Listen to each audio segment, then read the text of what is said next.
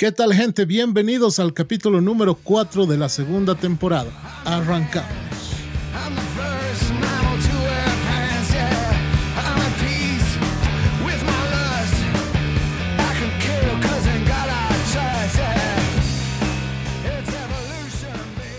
¿Qué tal gente? ¿Cómo están? Sean bienvenidos a un nuevo capítulo más de su podcast 3 al Tren. Mi nombre es Juan José Roca, Juanjo Palos Cuates y le damos inicio a un nuevo capítulo. Bienvenidos.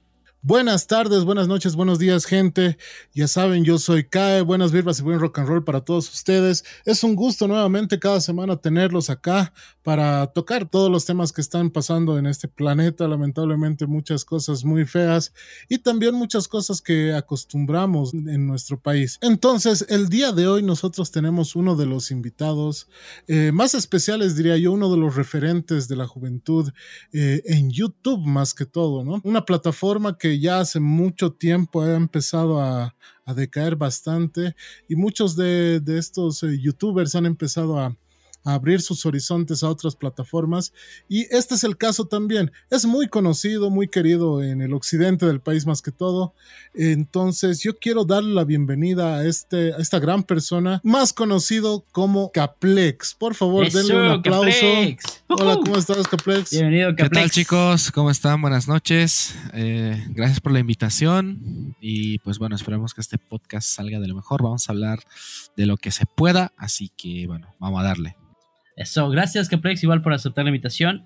Han habido algunos problemillas ahí durante las semanas pasadas. Ya teníamos una fecha anterior, pero por agenda no se ha podido concretar. Pero pese a todo, hoy estás acá y te agradecemos de corazón que hayas aceptado y que tengas la predisposición a participar en el podcast. Y si no, has estado, has migrado en varios, eh, en varias plataformas.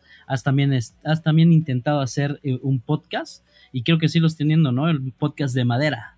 Sí, claro, sí, como lo dices, he intentado siempre estar en la plataforma que sea tendencia o moda, por así decirlo, como lo es TikTok recientemente y también incursionar en el podcast que, claro, lo tenía hace un año cuando estaba la pandemia empezando o estaba en su tope y no, pues por cuestiones de tiempo, como viajo mucho, pues no lo continué, pero espero continuarlo a futuro pero en esta ocasión voy a aprender mucho de ustedes. Eso hemos estado viendo, Caples, que últimamente viajas bastante, ¿no? Te hemos estado viendo no solamente en el interior del país, sino te has ido también a otros países a, no sé si a vacacionar o hacer algunos documentales o algún tipo de documentación. Contanos un poquito sobre eso. Ah, no, pues yo cada viaje que lo hago fuera siempre lo hago con el objetivo de grabar videos. Vacacionar, la verdad, no, no he tenido así un viaje de vacaciones como tal hace años. Siempre viajo para grabar, documentar las cosas que tengo planeadas. Y pues eso, ese es mi, objetivo. Eh, últimamente, bueno, el último país en el que estuve ha sido Perú, pero bueno, este año yo creo que voy a estar haciendo viajes más en Bolivia, por la parte de la Amazonía y demás, pero ese es el objetivo de cada viaje que hago. Buenísimo. Tú eres eh, boliviano, neto. Ah, claro, sí, sí, yo soy boliviano, nacido en Oruro, sí. Orureño, buenísimo. Contanos un poquito más de vos antes de arrancar con los temas más importantes. Quisiéramos saber cómo nace tu, gusto eh, por YouTube. ¿Cómo es que un boliviano, porque para nosotros también eh, es un poquito difícil ver esta cuestión de que, a ver, me voy a abrir un canal de YouTube y ojalá sea famoso, ¿no? O sea, ojalá le meta. ¿Cómo ha nacido todo ese, ese gustito? A ver, eh, yo cuando tenía 15 años, estaba aún en colegio, y tenía varios de mis amigos con los que nos llevábamos bien y tal. Y yo ya veía YouTube y me iba al, café internet, al ciber a, ver videos y todo. Y ya tenía esas ganas de subir videos, pero era muy joven. Así curiosamente me había creado un canal y así yo no sabía de ganar dinero ni nada. Y en ese canal subía mis videos, los que hacía con mis amigos. Eran bloopers, sketches, cosas más random de chiste y demás, los iba subiendo sin importarme nada. Era como que quiero subir mi video a YouTube o a internet y ya estaba, estar ahí. Y eso fue cuando era más joven, pero cuando ya iba creciendo me daba cuenta de que había gente que creaba contenido y decía, yo quiero hacer eso, a mí me gustaría algún día hacer eso. Hasta que llegué a salir del colegio, entré a mi primera universidad, yo dije, cuando esté estudiando, cuando esté solo, voy a empezar a eh, subir los videos a hacerle el contenido y empecé, qué sé yo, haciendo videos de tecnología, videoblogs, videos de lucha libre, como que picoteando a, dónde me iba bien o a dónde lo hacía bien. Y pues así empezó ese gusto. Es como que me nacía entretener, transmitir a la gente buenas vibras, algo bonito y que la pase bien. O sea, tienes esa inquietud de poder crear algo y transmitírselo a la gente, ¿no? Exacto, sí. ¿Qué edad tienes, Caplex? Eh, yo tengo actualmente 24 años. Ah, súper jovencito. sí, no parece, pero sí. ¿Y has estudiado algo referente a la comunicación social o algo por el estilo? No, no, no, para nada. Yo ya estoy por acabar ingeniería civil. No ah, buenísimo. de comunicación. Va a ser colega. Ah, sí, también es ingeniero. Ingeniero, sí, no, no civil, pero de, la misma rama, ¿no? Oh, qué buenísimo. Qué buenísimo. Sí, buenísimo, hermano. Entonces, eh, mira, nosotros más que todo hemos tenido en mente el poder tenerte en el programa por lo siguiente. En lo personal yo he visto un, un, video en el cual se habla de una tradición muy, muy negra de los bolivianos, sobre todo en el occidente más que todo. Y bastante arraigada también. Sí, sí, sí, exacto. Sobre todo es bastante arraigada. Yo digo que va más allá de lo permitido. Eh, va más allá de un ritual negro, de, de brujería negra y demás. Y lo digo por qué. Porque justamente en esta época, no solamente de carnavales, sino también por agosto, está muy, muy fuerte la cuestión de desaparecidos por este tema. Quisiera que nos cuentes un poquito tu, experiencia con las personas que te han contado este tipo de historias. A ver, claro. Eh, como tú lo has mencionado, sí es un tema muy, uh, muy negro, también es un tema muy turbio que pasa en nuestro país. Bueno, no solo en el país, sino en, en lugares donde la gente cree en esto y eh, yo desde hace tiempo ya tenía planeado hacer algo así, eh, hacer un video. Mm, ah, yo pensé que enterrar a alguien. Bro. Ah, no, no, no, enterrar no. Uf, ya capaz, ¿no? Pero bueno, si se da la oportunidad, no, no, por supuesto no. Ingeniero civil. oh, claro, sí, es que la materia, la carrera obliga. solicita, solicita, obliga. Así que. Chuy para dos, así llevas Chuy para claro. Pues, pues así, eh, yo tenía esa idea, ¿no? Porque tenía la curiosidad de cómo los enterraban, eh, por qué se hacía eso, si era verdad. Claro, más que todo, si era verdad. Y eh, averiguaba y todo, incluso la película Cementerio de Elefantes muestra una realidad de eso. Y estuve buscando mucho tiempo a alguien quien podría colaborar, cosa que es muy difícil. No cualquiera habla de estas cosas. Y por suerte di con la persona que me contó su experiencia. Fue algo a la vez muy rápido y a la vez muy increíble de, llegar a conseguir eso, porque yo tenía el pensamiento de llegar a documentar algo así, pero no pensé que se iba a ser realidad. Así que contacté, bueno, con esa persona tuve el contacto, quedamos y me empezó a contar todo eso. Y la verdad fue un relato muy, muy turbio, muy, muy penoso, eh, de lo cual digo yo, wow, que esto sí es real. Triste, ¿no? O sea, jodidamente triste, triste que, en nuestro país, o sea, podemos decir, mira, es la delincuencia organizada, ¿no? La que hace desaparecer gente, o son los narcotraficantes, o cosas así. Pero en realidad, muchas de las desapariciones, eh, y esta vez sí voy a referirme muy claramente al occidente, porque en Santa Cruz, Beni y demás no se ven muchas esas cosas. No, lo ven como una barbarie. Exacto, no se ven muchas esas cosas. Entonces, eh, acá empieza a desaparecer gente. Eh, por esta razón, ¿no? O sea, la creencia estúpida de que, a ver, yo voy a enterrar un, malviviente, digamos, y mi casita va a ser súper buena, ¿no? O sea, mi, cholet va a estar eh, gigantesco, no le va a faltar gente y demás. O sea, ¿de dónde ustedes pueden pensar que nace esta creencia? Lo que me preocupa más de que desde dónde ha empezado es el desarrollo que está teniendo, ¿no? O sea, y la cobertura. Es un secreto a voces, como bien dice Caplex. Es medio complicado que alguien te diga, sí, sí, yo he matado y he enterrado ahí un mi muertito tengo ahí abajo. No te van a decir, ¿no? Por, obvias razones.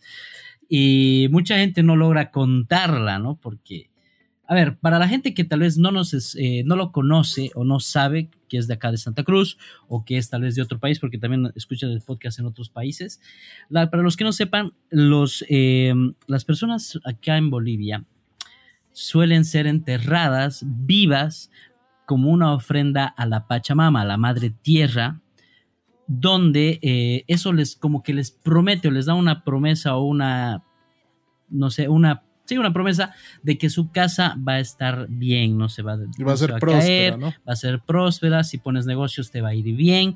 Entonces, toda esa creencia llega a que tú entierres a una persona en los cimientos, viva, además de todo eso. Y bueno, eso es un secreto a voces, todo el mundo lo sabe, pero que nadie lo comenta abiertamente, ¿no? Que, que lo hace. Ahora inclusive, ¿no? El ingeniero me ha mandado a buscar eh, dos indigentes para, para enterrarlos acá en el edificio. Ahora también hay películas, como lo comentaba Caplex, una de ellas, El Cementerio de Elefantes, los recomendamos eh, para que lo vean. Sí, véanla, es muy interesante, habla mucho de la, de la, de la gente acá en La Paz, sobre todo porque es en La Paz de los cementerios de elefantes, que los cementerios de elefantes también es algo que podemos hablar más adelante. Vamos a hablar un poquito más Específicamente ahorita de, la, de, las, de los sacrificios humanos. Estamos en el siglo XXI, pero seguimos hablando de sacrificios humanos. Eso es lo que más me preocupa ahorita. Pero me gustaría que nos des contexto de eso, Cae, de dónde ha iniciado esta vaina. Sí, mira, eh, Caplex tiene, como, como había dicho hace un rato, tiene un video muy, muy esclarecedor del, ah, tema, porque tú has podido hablar con una víctima de esto, ¿no? Claro. O sea, has, tenido la, no sé si la opción o has buscado la manera de contactarte con esta persona o se te ha parecido por ahí porque... O cómo se ha dado en realidad. Sí, o sea, porque es, es jodida la cuestión de, hablar, ¿no? De que, mira, casi me entierran, ¿no? O sea, casi me, casi me matan. El grosor de ese. Eh, por estar chupando, ¿no? A ver, vamos a dar un contexto claro de esto mi abuela me contaba, o sea, mi abuela es, eh, es de Copacabana, ¿ya? Ella es eh, comunaria de Copacabana, ¿no? Y ella me contaba cómo eh, los comunarios, los campesinos de más, el fondo de Copacabana, Yunguyo y de esos lugares, siempre solían hacer estas cosas con animales. ¿ya? Pero con animales tal cual. O sea, yo tengo una hacienda, voy a armar, o voy a amurallar, o voy a hacer alguna cosa, entonces agarraban la llama, y la eh, degollaban y toda la sangre tenía que caer en los cimientos. ¿Ya? Esa era una de las creencias. Y me dice que ella se ha enterado que acá en la ciudad, por el tamaño de las construcciones, una llama no era suficiente. No abastecía, no era suficiente. Exacto. Entonces que la Pachamama solicitaba más, y que mucha gente ha empezado a matar dos, tres, cuatro, cinco llamas para hacer sus casas de tres pisos, de cuatro pisos, y aún así las casitas se derrumbaban. Es una creencia, ¿no? Es una creencia, perdón, pero es una creencia cojuda porque, a ver, obvio que si vas al borde de un cerro vas a hacer tu casa se te va a derrumbar, ¿no? O sea, es, obvio. es ridículo pensar que si le meto cinco llamas, este, la casa no se va a caer. Pero la gente creía eso. ¿Y ahora qué pasa con los edificios? Seis, siete pisos. No, pues la llama ya no, ya no jala. Tiene que ser un ser humano. La Pachamama, no, brother, te ah. falta. Y este tipo de sacrificios, eh, yo creo que son, ah, son bien eh, heredados, ¿no? De la cultura incaica, de hace mucho tiempo, de los aztecas, de todo ese, todo ese lado que también se hacía ese tipo de sacrificios. Yo recién me he enterado documentándome de esto, que en México también se acostumbra. Sí, es, es típico ya hacer eso. Han salido noticias incluso sí. en México. Sí, entonces ese digamos es el contexto claro para la gente que no sabe. El suyo fue, eh, es como el, el, bulto donde se deja la ofrenda, ¿no? Y eso se deja pues en los cimientos de las, de las construcciones. Tú como estudiante de ingeniero civil o ya eres ingeniero civil? Eh, no, ya es mi último año, pero... Ya, ya, prácticamente, ya prácticamente ingeniero civil. Eh, a ver, contame un poquito. Estructuralmente, ¿es verdad que dejan este espacio para el sueño? A ver, mm, estructuralmente sí hay campo, siempre va a haber campo, porque tú tienes las zapatas, las fundaciones, que, es como que tú tienes, esa parte es la base de una zapata y ahí tienes la columna. Y sobre esto ya está la tierra y empieza a poner los, los cimientos, el agregado. Y en ese campo que hay entre Zapata, entre 1, 2, 3, 4, 5, siempre va a haber campo para poder enterrar un cuerpo, enterrar algo ahí.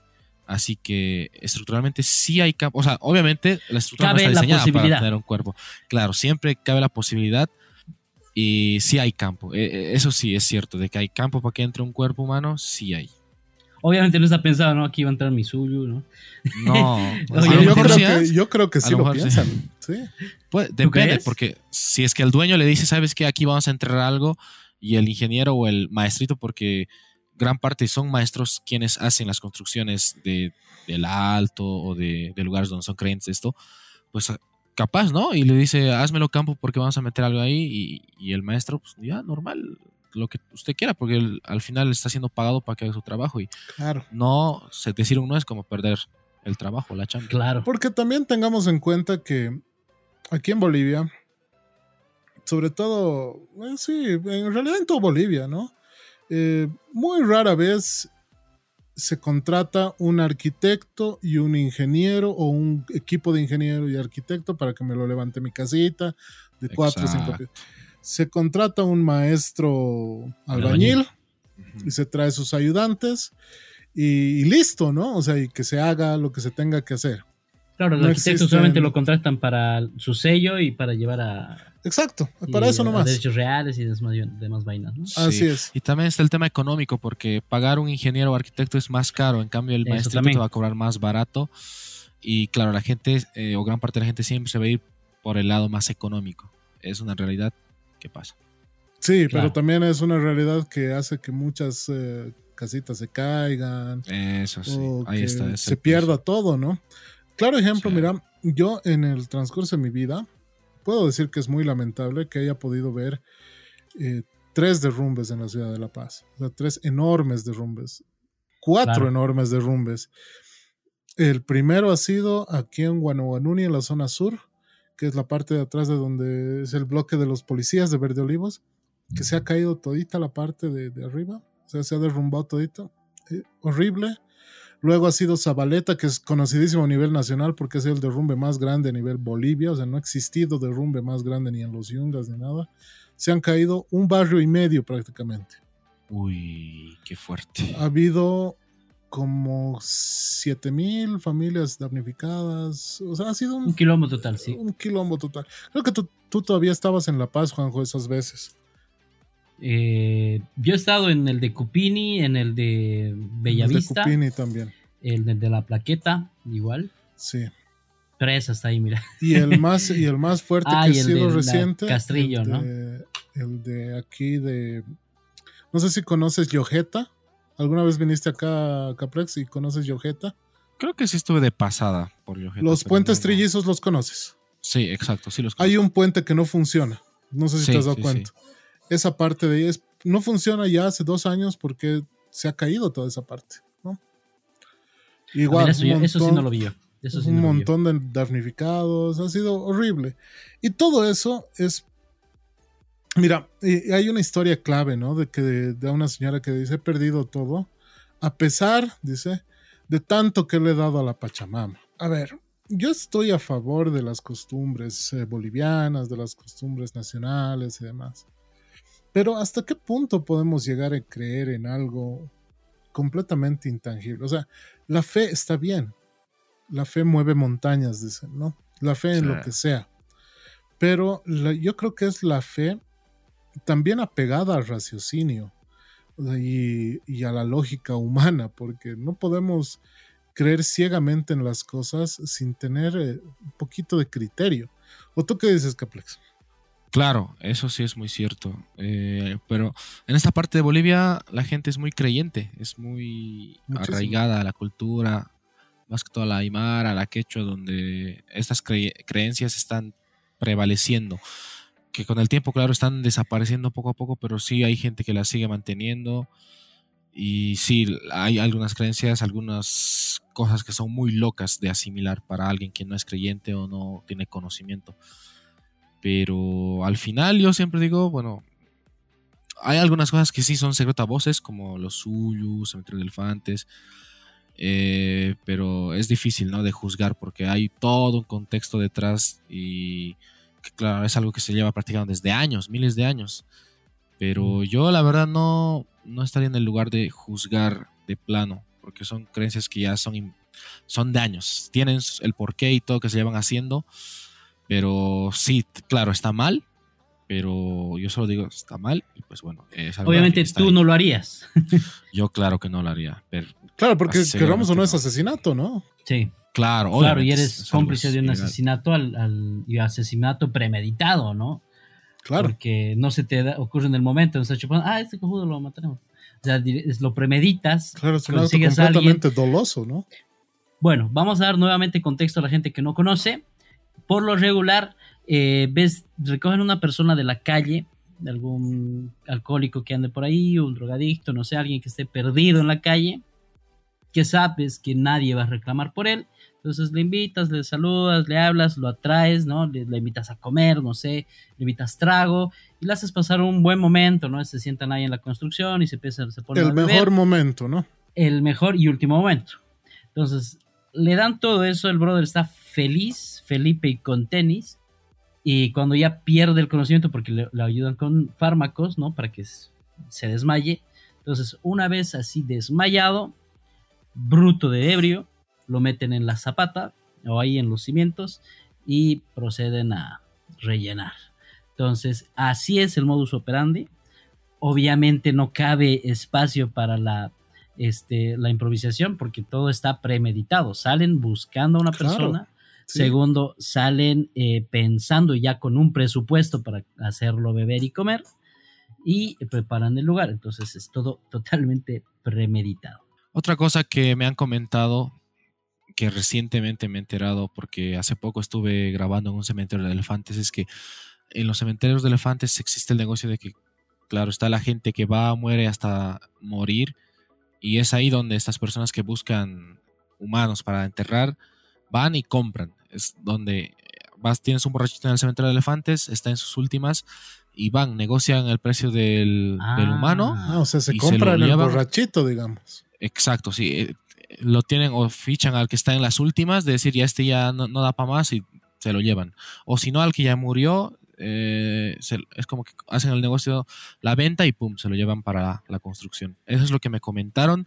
No sé qué tan cierto sea, pero también tiene lógica, no es algo descabellado. No, claro que sí. Sí, nada, nada fuera de lo común. Sí, yo quisiera bueno, que nos cuentes cabe. la experiencia que has tenido con este chango que te ha contado, porque lo que decía Juanjo es muy cierto, se acostumbra mucho que sea un indigente, una persona que, a la que nadie reclama, ¿verdad? Pero en tu video no es, no es una persona así. No De qué hecho, hacer. el modus operandi parece un- más delicuen- delincuencial que otra cosa, ¿no? O sea, a ver, contanos un poquito, eh, una manera resumida, qué es Claro. lo que, cómo, cómo es que lo han llevado a este chango a, a ese lugar. Claro, porque la gente lo tiene que ir a ver a tu canal, ¿no? Obviamente vamos a Exacto. poner aquí los enlaces para que se vayan a tu canal. Claro, solo lo es un resumen para que, Pero para que les pique y lo puedan ver. Exacto. Sí, claro. eh, bueno, en resumen sería que eh, estas personas que buscan mm, sacrificar a alguien, pues o tienen la opción de coger a un indigente o ir a un cementerio de elefantes, o si no irse por la vía, no sé si fácil, pero ir a una discoteca, ver a un joven que, qué sé yo, está yendo por primera vez o no sabe mucho del asunto, alguien ignorante en el tema, eh, llevarlo con engaños a dicho lugar, ya sea, qué sé yo, con una mujer, con dinero, más bebida, así, engañarlo y después ya, llevárselo, drogarlo y que pierda la conciencia y pum, chao. Chao, ¿no? Mm. Y lo peor, y lo que más me ha impactado, ¿no? Y lo voy a decir para que la gente también al final del video, de tu video, pueda, Decirlo en primer plano. pueda hacerlo. Eh, este chango no puede volver a esa zona, nunca más en su vida. Uno, por miedo. Dos, porque es una amenaza completamente psicológica y de por vida, ¿no? O sea, Que has traumado. claro, casi te entierran en una zona que posiblemente tú hayas transitado muchas veces o que tal vez es la primera vez que hayas ido y que, y que te trauma, ¿no? O sea, es que es un es una experiencia, no es una experiencia cercana a la muerte común. No. Es, No, eh. Es algo así como si te metieran 25 puñaladas y hayas sobrevivido. Yo lo veo más o menos así, ¿no? Te querían matar. Yo, yo lo siento no como podido. surrealista. Como si vivieras una película de terror, pero real. No sé si han visto esas películas en silencio, eh, puede ser, el grito, donde un brother se enamora de una chica caucásica, el brother es este negro, con el respeto y para todas las personas. Eh, es negro él y su novia es caucásica y la lleva con, sus, con su familia. Su familia igual todos caucásicos, ¿no? Y bueno, la cuestión es que lo drogan y lo hipnotizan y lo vuelven como un esclavo eh, mental. Han debido ver la película. Voy a buscar el, y lo vamos a poner Posiblemente.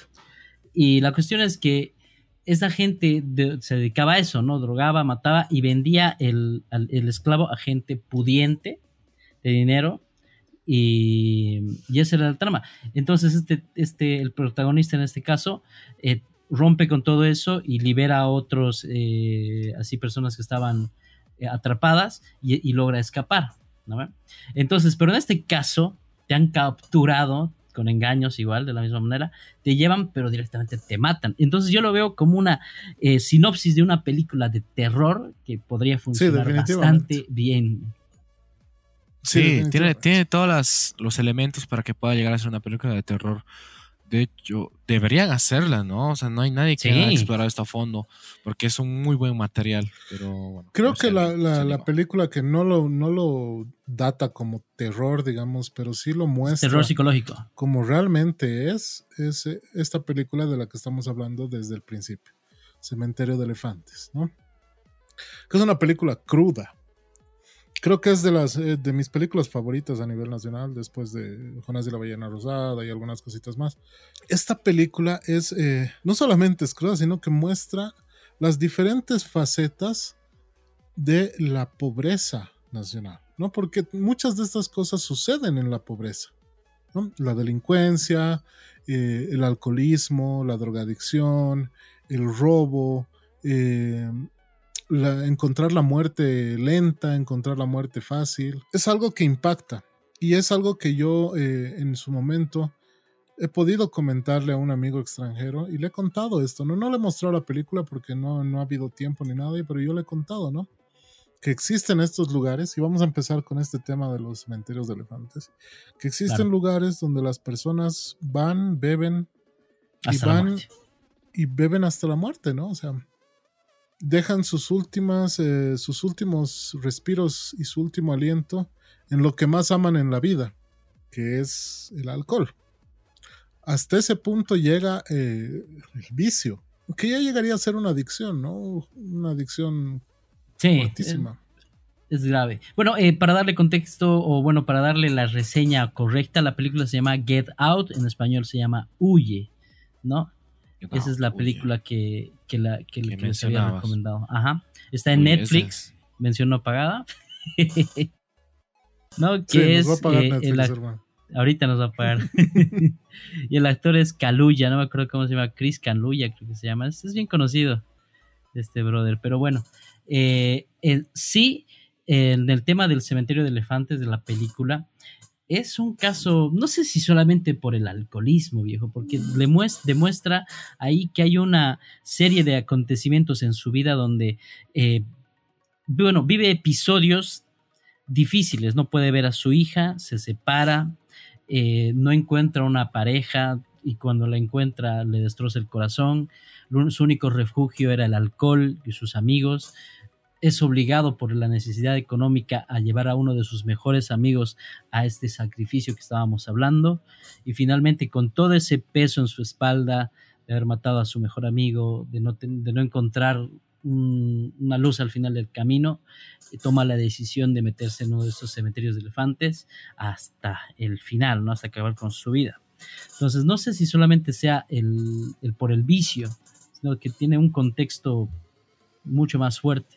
Y muchas personas están en la calle, muchas veces por eso, por depresiones muy fuertes, porque ha perdido a alguien, un ser amado, eh, pueden ser sus hijos, sus padres, sus hermanos, o han caído en la miseria absoluta, debiendo a gente, y se refugian totalmente en el alcohol y no encuentran más salida que, que, que esta, ¿no?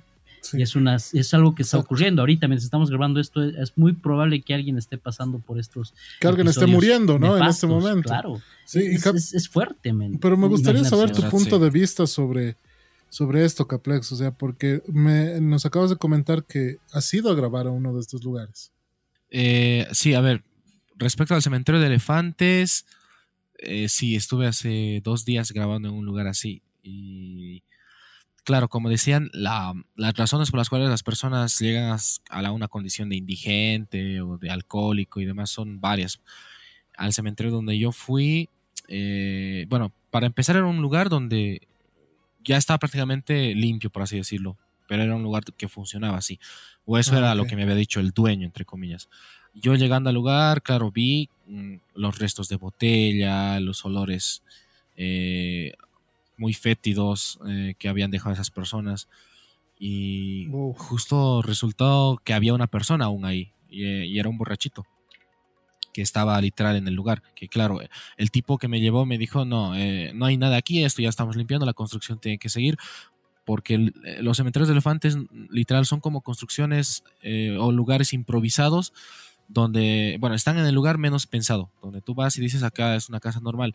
Y ahí sí, esa persona estaba totalmente ebria, estaba sucia, estaba en un cuarto botado, tenía ahí su balde donde tenía el orín, donde habían botellas de bebida, y el tipo le fue a dar la vida porque el, el borrachito es como que gritó, ¡eh, necesito más! No se le entendía. Y a lo que el, el, tipo no me dejó saber nada más de eso, solo me dijo, ya le voy a dar trago ya. Pero resulta que el, el señor había supuestamente llegado a esa condición porque había tenido un accidente con su esposa y los dos iban en un auto, habían tenido un accidente y se había estrellado, pero el señor había salido vivo y su esposa no. Y es como que desde ese momento tuve el lamento, la culpa de decir, ella murió. Eso te lo contó el dueño del lugar. Sí, el dueño me dijo eso. Él ha llegado porque su esposa ha muerto y eh, es como que él tiene la culpa, empezó a beber y todo, le, dejó su familia, o bueno, sus hijos, le quitaron la fortuna y todo porque era un borracho y no tenía solución y Y el señor incluso creo que decía el nombre de una señora, no se le escuchaba bien. Pero es lo que me contó. No me dejó grabar más porque, no sé, es, como que sentí la, el recelo de decir, no, alejate y déjame con la persona y ya, porque él solo pensaba y quería que yo grabe lo que él quería, pero es lo que tuve la experiencia de poder grabar y pues claro, se entiende la razón por la cual una persona puede llegar así, pero también el vicio y demás está mal. ¿Eso, ¿Eso lo grabaste acá en La Paz?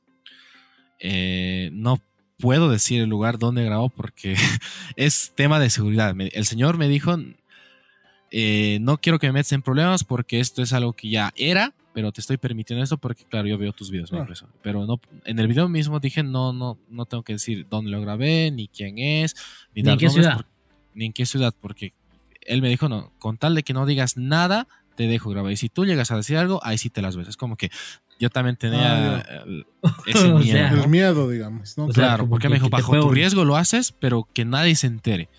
Y yo, va, no pasa nada, yo lo hago y lo analizo bien porque, claro, lo grabo y después en la edición es donde tú puedes hacer maravillas, pero fue de esa manera. Pero a ver, me, queda ahí, metido, eh, ¿podría tomar represalias eh, en, contra tuyo? Delincuenciales, claro. Es que literal sí, eh, él, me dijo. ¿Hay una red, digamos? ¿Cómo red?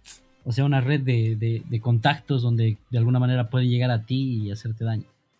Eh, él me dijo, siempre y cuando nadie sepa quién soy y dónde está ubicado esto, no hay problema. Por eso no tengo permitido decir dónde fue el lugar, eh, cómo fue. Ni siquiera la ciudad, ¿no? Ni siquiera la ciudad, porque eh, el video lo tengo así en, ese plan. el intro lo tengo grabado acá y el desenlace es dentro de la casa, para que no se sepa dónde ni cómo simplemente mostrar lo que trata el lugar y ya. Pero él me dijo, siempre y cuando nadie se entere que soy yo, dónde está, bien. Pero a la que se llega a entrar o en el video se note algo y, tal, pues ahí sí vas a tener problemas. Claro, porque ya también, eh, bueno, no sé si a nivel que uno requiere, pero la policía ya está empezando a actuar en este tipo de lugares, ¿no? O sea, ya está empezando a querer limpiar la ciudad de este tipo de lugares, que no lo va a hacer, o sea, no, claro, hay manera de Desde la clandestinidad se mueven y alquilan cualquier casa y no pueden estar buscando casa por casa a ver si tienen, ¿no? Exacto, por eso es como que... Y obviamente no vamos a dejar de lado la realidad de que muchos policías deben estar también metidos en esto y deben recibir algo de dinero para callar para no decir nada. Tapar todo esto, sí. Claro, es que, a ver, y hablando un poquito más de, mentalidad política, digamos, ¿no? ¿Qué, te cuesta más? Eh, ¿Un indigente en una casa hogar, en un lugar de estos donde le tienes que dar comida y techo? ¿O que él solito se vaya a morir a un lugar? que se soluciona el problema solito, ¿no? Claro, se soluciona el problema solo. Es obvio. Entonces, eh, inhumana, pero obvia. Es que lamentablemente en un país tercermundista como el nuestro y como Latinoamérica en general, yo diría, este tipo de cosas suceden a diario y va a ser muy complicado que esto se sanee, ¿no? De, alguna manera. Porque, así como dice, ¿no? Caplex, yo no puedo decir el lugar ni nada, pero aquí en La Paz, y yo lo puedo decir porque yo nunca he ido a grabar ni nada, aquí eh, en la calle Santa Cruz, eh, por, la, por la Vita, por la Garita, hay un montón de esos lugares y es complicado, ¿no? Creo que en Santa Cruz no hay tanto, ¿no? Allá no se ha eh, visto. La verdad no te podría decir porque nunca he escuchado tampoco. De que puede haber, puede haber. Pero la verdad nunca he escuchado. Sí, he, oído comentarios y he estado al pendiente ahí de comentarios de personas que me dicen, no, ¿en serio en La Paz entierran gente viva en los edificios? Eh, sí. no, pero ahí, puta, que locos de mierda, ¿no? Y así es. Claro, y es, la mentalidad, ¿no? De, que acá somos unos salvajes por hacer eso, y los paseños pensamos que allá son unos salvajes por quemar los bosques, ¿no? O sea, por sus chaqueos. Entonces, siempre va a haber esa, esa, esa cuestión de pelea de eh, de, regionalismo, de regionalismo y demás. Pero sí, definitivamente es una barbarie. ya pensándole y siendo lógico, eh, yo les doy toda la razón a nuestros compañeros de allá de, de, Santa Cruz y del Oriente, porque es una barbarie. Desde el animalito más pequeño, que, que lo tengas que degollar y matar delante de la gente, o beber su sangre o cosas de ese, de ese estilo, hasta. sí, pues, o sea. Hasta matar a una persona, ¿no? Pero me río no por, por, el, por el hecho, ¿no? Sino por la ironía. Porque, como lo dije en un principio, estamos en pleno siglo XXI. Y eh, parece que estuviéramos hablando de una película de, vikingos de allá de los de los 500 antes de, Cristo. Era, medieval. Ajá, de la era medieval. Pero no, es el siglo XXI y está pasando. Sí, en pleno siglo XXI. Yo he estado, yo te cuento que he estado en, una, en uno de esos sacrificios cuando era chico. Mi mamá es eh, maestra, bueno, era maestra en ese tiempo del área rural, estaba en sus años de provincia, y nos tocó visitar un pueblo. La verdad, te mentiría si te digo el nombre, pero era, era bien adentro de la frontera con Perú, es un pueblito bien desolado, bien alejado. Y para una fiesta, justamente trajeron dos ovejas y una llama. Y te, te lo digo así porque me acuerdo bien clarito, porque yo estaba ahí en la joda y los niños era pues este bien emocionados, ah, van a tener la llama, que no sé qué y no sé cuánto. Claro, ellos yo emocionados me por algo simple, ¿no? Porque yo me he contagiado, yo me he contagiado de la energía, ¿no? Ah, qué emocionante, es algo tal vez para ellos es, es un momento no sé, divertido y porque así les han enseñado, ¿no? Es algo divertido, una, una tradición una fiesta del, lugar. La cuestión es que yo estaba todo emocionado ahí con los niños jugando. Cuando han traído la llama, yo la he visto la llamita, la llamita, la llamita me acuerdo eso. Cuando se ha parado en un lugar y mi mamá me decía, vení. Yo, no, no, siempre el hijo desobediente. y la cuestión es que me he ido a parar ahí en primera fila cuando he visto que no agarró el cuchillo, pum, y se quedó, me quedo así con los ojos sí, pues de este tamaño. Y, wow, mamá. no, pues yo tenía unos 6, 7 años máximo. Y no, totalmente traumático. ¿Tú nunca, Caplex, has estado cerca de algún así sacrificio de animales, alguna cosa así?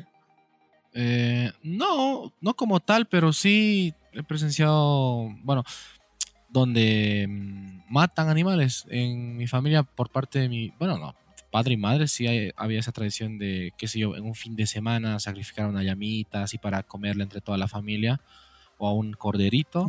y sí, sí he visto ahí que los agarran, les cortan el cuello y ya pues de ahí empiezan a, prepararlos para ser consumidos. Bueno, que eso es digamos algo más normal, ¿no? Porque es como que... Claro. eso sí se ve en todo lado, ¿no? Podemos ir a cualquier país en Estados Unidos, Centroamérica, Europa, y siempre hay gente que, que mata a sus animales para comerlos, ¿no?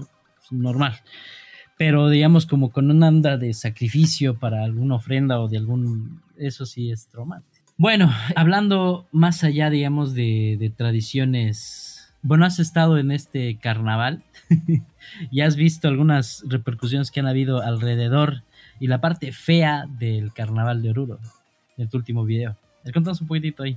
Sí, y claro, el último video que he subido ha generado mucha polémica, por así decirlo, entre la gente, donde muestro la otra cara de la moneda del carnaval, algo que todas las personas que han ido al carnaval son conscientes de que pasa, algunas sí se dan cuenta de lo grave y lo mal que está, como también hay otras que eh, ya lo ven de una manera muy normal y por supuesto se molestan cuando alguien toca de ese tema. Y yo ese tema eh, ya lo había visto más antes y siempre tenía ese, esa intención de mostrarlo de una manera objetiva y consciente. De, manera eh, que podamos concientizar. Generar conciencia, claro. Exacto, generar conciencia. Y pues sí, lo subí el video. Eh, lo subí a, dos plataformas, YouTube y Facebook. Y ya los comentarios ah, en ambas plataformas han sido muy polarizados porque en YouTube de 10 personas, unas 9 me decían, esto está bien, es otra realidad que pasa y hay que cambiar. Ya. Una ah, buena aceptación. En Facebook es donde la gente está realmente enfadada.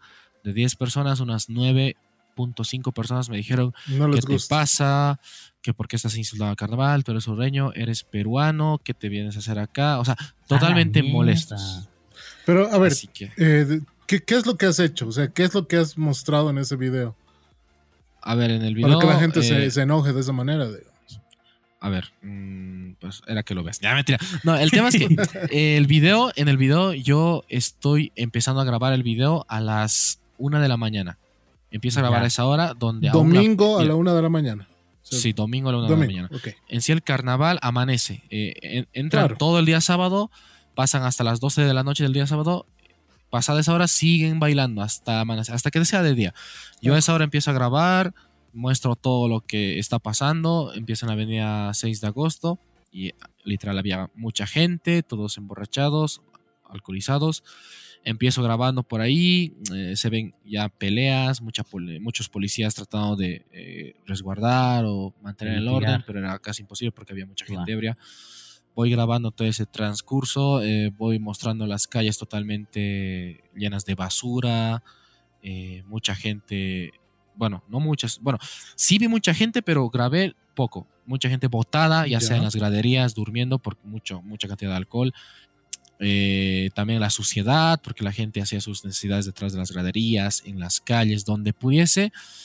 Y también eso por la parte de la noche. Ya después, al día siguiente, ya veo el, grabo la parte donde hay personal de limpieza que está limpiando las calles, recogiendo la basura. Y hay una de las señoras me dice que este año ha sido el año más sucio, el año donde se ha generado más basura en época de carnaval. Porque años anteriores era menos, ellos han limpiado mucho más estos días de carnaval y claro, era como una manera de queja de la señora porque antes no había esto y claro, todo se descontroló literal. Y eso pasa no solamente allá en Oruro, ¿no? O sea, eh, sin ir. A nivel nacional, claro que sí. Sin ir muy lejos acá, el Giscanata ha sido un desastre, igual pasar por las calles del centro de, de la ciudad era. Es horrible, ¿no? Porque la gente acá con el alcohol, no sé si pierde los modales o no sé si se olvida de que tiene una educación o algo, le pega la meada donde se le da la gana y no solamente eso, le pega la vomitada, le pega hasta la cagada a veces por ahí. Y, es, y, vamos a hablar bien claros, ¿no? Porque es jodido. Y, eh, a ver, y tampoco vamos a ser ridículos de decir, no, solamente la gente que es inculta es eso. Nah, por favor. Jailones he visto meando detrás de, de los carruseles, detrás de las banquetas. Eh, chicas que así se tapan entre cuatro o cinco y están haciendo sus necesidades en plena calle. Eh, es un desastre, ¿no? O sea, Sodoma y Gomorra, una papa frita al lado de La Paz y, y, Oruro. Y en Santa Cruz, la pintura. Que eso es lo que me ha parecido que es. Uy, le debe doler a los vecinos, ¿no? Eh, te cuento que protegen las casas en el centro, más que todo, les, las envuelven en, en papel de plástico. Los autos están embarrados, o sea, hay gente que por 10 pesos te embarra todo el auto para que si le llega pintura, digamos, se vaya con la tierra y lo limpies después, ¿no? Pero después, obviamente, si tienes que salir con la ropita viejita, una polera que no te dé pena que se joda, y así sales a la calle.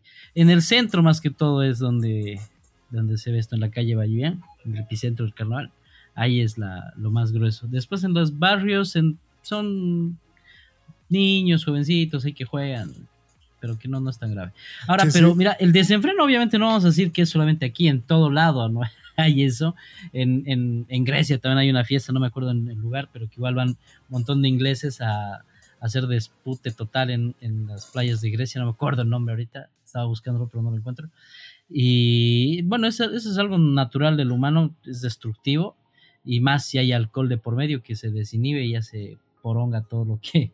Oye, sí, pero en, en Oruro, hermano, las cervezas a cuatro pesos, creo que estaban esas latitas chiquitas, ¿no? O a tres pesos. Seis pesos. No, no, no, tres pesos. Tres o cuatro pesos. Hay unas latitas así de paseña. Hermano, yo he visto correr así paquetes y paquetes, paquetes así a la gente que estaba comprando, o sea, que estaba bebiendo. Denso, hermano, o sea, hasta la cervecería, ¿no? Dice, ya es día de hacer negocio, sacaremos los paquetes más chiquititos y que compren todo. Y le mete, jodido. Y mira que no, que, que, falta todavía para el carnaval, por ejemplo. Eh, mañana sábado, no, el domingo es el corso aquí en mi zona. El corso de corsos es mañana en Cochabamba, si no me equivoco. Sí, mañana es el corso de corsos. Eh, después, eh, ¿dónde estás ahorita, Caplex, tú? Yo ahora estoy en Potosí. ¿En Potosí hay algún, alguna festividad más? No, ya, acá ya murió todo, ya murió todo. Pero en Oruro creo que es tentación. Bueno, es tentaciones creo por todo carnaval, pero en Oruro igual va a haber fiesta. A ver, y el entierro del pepino, acá en La Paz. Ah, el entierro del pepino, sí. Uh, aquí el, uh, aquí el entierro del pepino es más jodido que el Giscanata, la verdad. Porque ya es más al norte de la ciudad. Y ahí sí ya. Ahí hay de todito, hermano, sí, jodido. dentro de los desenfrenos de, carnaval, cabe mencionar también que ha habido eh, eventos lamentables Acá en Santa Cruz se ha sonado mucho el caso de una señora que después de que una muchacha estaba caminando por la calle, la hayan mojado a la chica, la otra le han lanzado una piedra a su auto y la dueña del auto obviamente se ha emputado, bajado y le ha tirado con espuma, le ha tirado sus buenos sopapos, la ha estampado contra la pared y demás. A ver, ¿cómo, la, gente... la, han mojado a la chica, la chica le ha tirado una pedrada. Sí, exacto, estaba pasando en el auto una camioneta, y la han echado con espuma, ¿no? Y la muchacha que estaba saliendo de su trabajo, que estaba saliendo eh, a, su casa después de haber trabajado, se molesta y agarra una piedra y la tira contra el auto. ¿Lo jode, el auto o, no? Sí, le echa una bolladura en la puerta. Y bueno, la mujer baja y le dice, ¿qué te pasa? ¿Cómo vas a lanzar esa piedra hacia mi carro? No vas a pagar vos. Imagínate que le haya llegado a mi hija. Y en todo ese palabrerío le ha tirado sus buenos dos lapos, la, ha golpeado contra la pared y demás. Obviamente, en todo lado, las cámaras no faltan, más que el socorro siempre están las cámaras primero. Y, em, y bueno, pues ya se ha logrado dar con la familia porque han grabado la placa del auto. Y bueno, se ha hecho totalmente mediático. Estamos eh, a, unos días, a una semana de, de que ha pasado todo esto y la señora ya ha sido expulsada de la directiva de su colegio porque era una madre... A ver, a ver, a ver, o sea, a mí me parece impresionante que hagan viral en Santa Cruz cosas tan comunes como eso, hermano. Y que de paso la hayan hecho votar a la señora. A ver, sí, de la manazos, manazos aquí en cada esquina, hermano. Aquí en mi barrio, vas a la esquina ahorita y se deben estar chillando entre las de las tiendas. Claro. Hermano, o sea, eso es algo súper común. Obvio, a ver, si a mi moto le tiran una piedra y me lo hacen una bolladura, no le meto un manazo, yo le meto un estate quieto que lo dejo. Claro, ahí está, ahí está el debate. Porque dicen unos, eh, le dicen, no, si no querías que te mojen, entonces ¿para qué sales de tu casa? Le dice. Y la chica le responde es que está, he ido a trabajar. ¿Te das cuenta? Entonces, ahí está la contradicción, ¿no? Y dice, no, el que no quiere carnavalear se le respeta y no se le moja. Igual si es que el respeto, tienes que dar respeto. Bueno, sí, ahí está, pero... ahí está el debate, porque después de eso, entonces la mujer se, se, emputa más y le, pone la llena de espuma, la golpea y se va. Y el lunes o martes, perdón, después de los feriados, la mujer ha salido a dar la cara y ha dicho me disculpo con la muchacha, sí, la golpeé, me accionaron así del correcto, etc. La chica, obviamente, como no es muy letrada y no tiene mucho conocimiento, eh, ha dado un discurso ahí medio Charles Merlos que no, no, nada que ver, no, yo no le voy a aceptar su disculpa a la señora, este, a mí me ha pegado un manazo y que no sé qué, y nada, ¿no? La abogada ya un, con un poco más de criterio ya dice, no, miren, no vamos a aceptar las disculpas porque con un solo me disculpas no se Tiene abogada nada. de oficio. No, me porque imagino. sí, ya se, ha, ya se ha presentado una denuncia en contra de la señora. Están queriendo darle- dar de 3 a 4 años de cárcel por el... por, No, por el- déjame, déjame, déjame. Por el, el- por el, por agresión eh, física, verbal y además de discriminación, ¿no? Porque le decían esta camba puta de- que se cree, ¿cómo le va a lanzar a mi hija? Y que no sé qué. A ver, ¿tú qué piensas, Caplex, de esto antes de que yo me desfogue? Uf, la verdad es que hay muchas cosas, hay muchas contradicciones, no, no contradicciones, sino bases que fomentan, o no que fomentan, sino que sustentan lo que le pasó a la señora, porque si ella estaba yendo a trabajar, obviamente su trabajo es su labor y tiene que ir, y, y en Claro. de carnavales, claro, si es que le ha llegado a, a pasar es como que yo creo que primero está el tema de ir al trabajo, que se la respete, pero también como hay gente joven que no mide lo que hace, pues llega a pasar eso, pero no sé, es un tema muy como para reírse, para decir qué está Es, pasando. es para reírse y para llorar también, porque legalmente Sí. no procede en primer lugar. O sea, no, tiene, no te pueden dar días de impedimento por un golpe, por un sopapo. No, no hay manera de que te den días de impedimento. tiene, tiene A menos cinco que te hagan- que- impedimento. Pero esas ya son mamadas, pues comprado precisamente porque se ha hecho viral, porque al- perdóname y perdona a toda la gente de Santa Cruz, creo que están un poquito eh, enojados conmigo por lo que digo, pero hacen, hacen, hacen viral cada huevada en Santa Cruz. Perdóname, a ver, por, por culpa de ustedes los que han hecho viral ese video, esa señora se está quedando sin trabajo solamente por haber dado un sopapo defendiendo su patrimonio, que es su auto. Cualquiera de nosotros tres lo hubiéramos hecho. Se los aseguro. No creo que me le haya tirado un sopapo a la, a la chica, pero sí habría reaccionado, ¿no? Oye, ¿qué te pasa? Cuidado mi auto, ¿no? Claro, o sea, tú como hombre no le vas a pegar a una mujer, ¿no? O sea, eso ya sería- Ajá, ni, Pero si ni a fuera mi un chango, dejaría que la si, fuera un chango, le hubieras dado, hermano. No, no, no, no nos hagamos Ah, claro. a los santitos acá. O sea, seremos conscientes. Ha salido la esposa Claro. de mujer De a mujer, le ha dado su sopapo. Y está bien. Sí, sus buenos, sus buenos dos trancazos le ha metido. Y está bien. Lo que, lo que aquí da rabia, digamos, y que la gente se siente indignada, porque como te digo, hasta el perro se ha metido en la pelea, porque la, Wow. la- la junta de padres de familia del colegio donde está su hija ha dicho, nosotros reprobamos totalmente la- el accionar de la, de la señora en cuestión y nosotros le pedimos una disculpa a la señorita por, el, por lo que ha pasado y etcétera. Qué barbaridad. Entonces, todos se han metido en el quilombo. Cabe, cabe, digamos, en cierta medida que como es un acto disciplinario, para que la gente no actúe de esa manera. Si, es que si de verdad, si esto se queda así en, ah, es un sopapo cualquiera, ¿verdad? Entonces se va a repetir y esta mujer mañana, pasado, alguien le va a hacer lo mismo o va a pasar algo similar y lo va a volver a hacer. Pero si le duele, realmente no lo va a volver a hacer en su perra vida. Y lo mismo puede pasar con cualquier persona con un ejemplo. Por eso te digo, hay, hay cosas para reír y cosas para llorar. Hay cosas que se puede tomar de, de- de buena manera y hay cosas que no. Pero Mucha pasando a cosas que realmente no tienen perdón de nadie ni de Dios, lo que ha pasado en Cochabamba, viejo.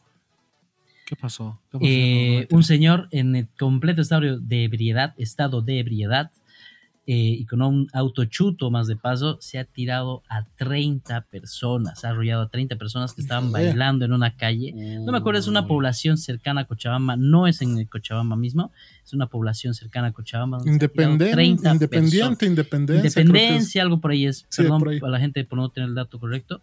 Pero ahí ha arrollado 30 personas, han muerto ya hasta el momento 18 confirmadas. Perdón, 18. 8, 8 confirmadas Ah, uh. y 19 o, 10 o 20 que son, que, que son heridos. Entonces, y lo peor de todo y lo que más me, me, me- da rabia y me digo, ¿por qué? Es, brother ha escapado. Después de que eso ha pasado, se ha escapado. Esto pasó el lunes, en la noche o en la tarde. Y hoy día, perdón, ayer jueves recién lo han capturado. Y yo me he enterado de la noticia porque lo habían capturado, ¿no? Se encontró al, eh, se capturó al, al- al autor del, del accidente en Independencia, ¿no? Del pueblo de Cochabamba. que arrolló a 30 personas. Yo, ¿qué? ¿Y se ha escapado? Y cuando veo el contexto, pues obviamente una, era una minibús NOA que se ha ido contra los que estaban bailando ahí en la calle y ha matado a todo el mundo y ha bajado del auto, lo estaban golpeando y no entiendo en qué momento, pero ha logrado escapar y se ha ido a esconder en, una vez, en un pueblo bien alejado. Pero la policía ha logrado dar con él y lo han capturado. Pero ya cuatro días ha estado fuera. Impensable. Pero ya, eh, mira, en, todo el carnaval suele suceder eso, en todos lados. A ver, no me dejes mentir, Caplex. En Potosí, si no me equivoco, es Chutillos la fiesta, ¿verdad? Sí, sí. La fiesta más, más grande que tiene Potosí, si no me equivoco. Sí, sí, está en la correcta. ¿Es carnaval igual, en, el, en medio del carnaval? ¿O con más o menos en qué, en qué fechas es? Creo que es en carnavales, porque yo la verdad siempre que es chutillos estoy fuera, nunca paro. Ah, nunca estás en la ciudad. Nunca estoy en la ciudad. Pero me imagino que te has enterado de este tipo de acontecimientos también que suelen suceder en todo lado.